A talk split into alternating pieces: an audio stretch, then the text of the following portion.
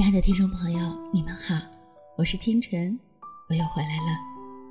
今天的时间里，给大家带来一篇文章：两个人合不合适，就看这两件事。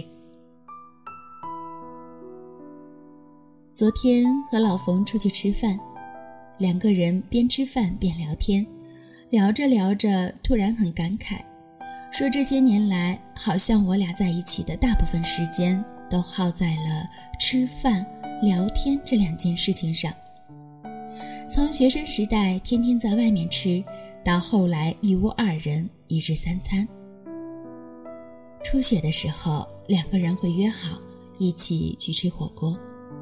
在外旅行的时候，也常常第一件事情就是找吃的，然后坐在饭桌前，天荒地老、无边无际地聊起来。两个人的爱情以及婚后的生活，就是在这烟火气息中一点一点铺陈开来。这样子的闲适平淡，的确和当初刚刚恋爱时所想象的轰轰烈烈大不相同。坦白来说，我一直以为爱情也好，婚姻也罢，都是要找一个刻骨铭心之人，爱到山崩地裂之时。极致真的结了婚，才发现那样子的爱情未免太虚妄。一旦至于婚姻，多半也是失望，然后才渐渐明白，真正接地气的爱一个人，必须能做两件事情：一起吃饭，一起聊天。一个真正适合你的人，一定是聊得来的人。不要以为聊天是一件小事情。放眼我们四周，有多少夫妻能认真的听完对方说的话？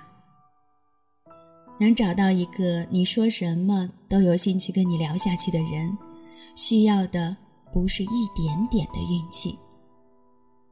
耐心，他要有，而不是别烦了，行不行？我想一个人静一静。然后一瞬间，你所有想说的话都沉在心底。你们之间渐渐的相对无言。知乎上有个问题是：你感到最绝望的一刻是什么？不过就是在某个深夜，你忽觉人生清苦，看到躺在身边的人，拥住他，想说一两句话。他抬了抬手，扫开你的臂膀，回了一句：“几点了，还让不让人睡觉了？”漫天星辰，月落乌啼，灯火明灭，人生沉寂。孤独的可怕。懂，他也要有，而不是我不知道你在说什么。真正相互了解的人，都是心照不宣的。长时间的不被了解，会淡化彼此的爱。所以，越来越多的人已经把聊得来当做爱的回应。不惑之年尚未结婚的王志文参加访谈节目，谈起婚姻问题时说，自己一直没有遇到合适的人。朱坚问他，什么是合适的人？他答，能随时随地的聊天。同样的，还有赵又廷。他在金星访谈时坦诚自己是一个无趣的宅男，唯独遇到高圆圆，一切都不一样了。他说他俩话很多，永远有聊不完的话题。关于吃饭就更不用说了，两个人彼此相爱，最期待的那一点温暖，不就是夜幕降临，昏黄的一盏灯光下，彼此坐下来。就着热腾腾的饭菜，吞咽尽一天的辛苦奔波。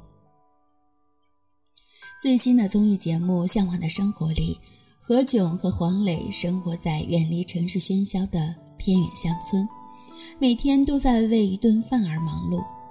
他们最开心的时刻是老朋友到访，他们端上自己的拿手菜，和朋友们酣畅淋漓地聊起来。时光在那个小小的院子里变得很慢很慢，慢到只剩下了两件事：吃饭、聊天。看节目的时候，我一直在想，什么是何炅和黄磊向往的生活。后来终于明白，大部分人一生所求，不过就是能开开心心的吃个饭，有人听听自己的心事。就像黄磊在节目中所说的那样，就像黄磊在节目中所说的那样，年轻的时候呢，总以为爱情啊、生活啊都是么么哒、萌萌的，后来才发现，如果两个人只有么么哒。那么日子一定过得疙疙瘩瘩。真正的过日子，一定要找个能聊天、能吃饭的人在一起。我想，这也是黄磊和孙俪这么多年来始终幸福的原因。他们真正懂得什么是婚姻，什么是生活。我们最怕一生孤独，我们最怕无人相知。一个能一起吃饭的人。是最长情的陪伴，一个能聊得来的人，是最好的知己。尼采曾说：“婚姻生活犹如长期的对话。当你迈进婚姻生活时，一定要先这样反问自己：你是否能和这位女子在白头偕老时仍谈笑风生？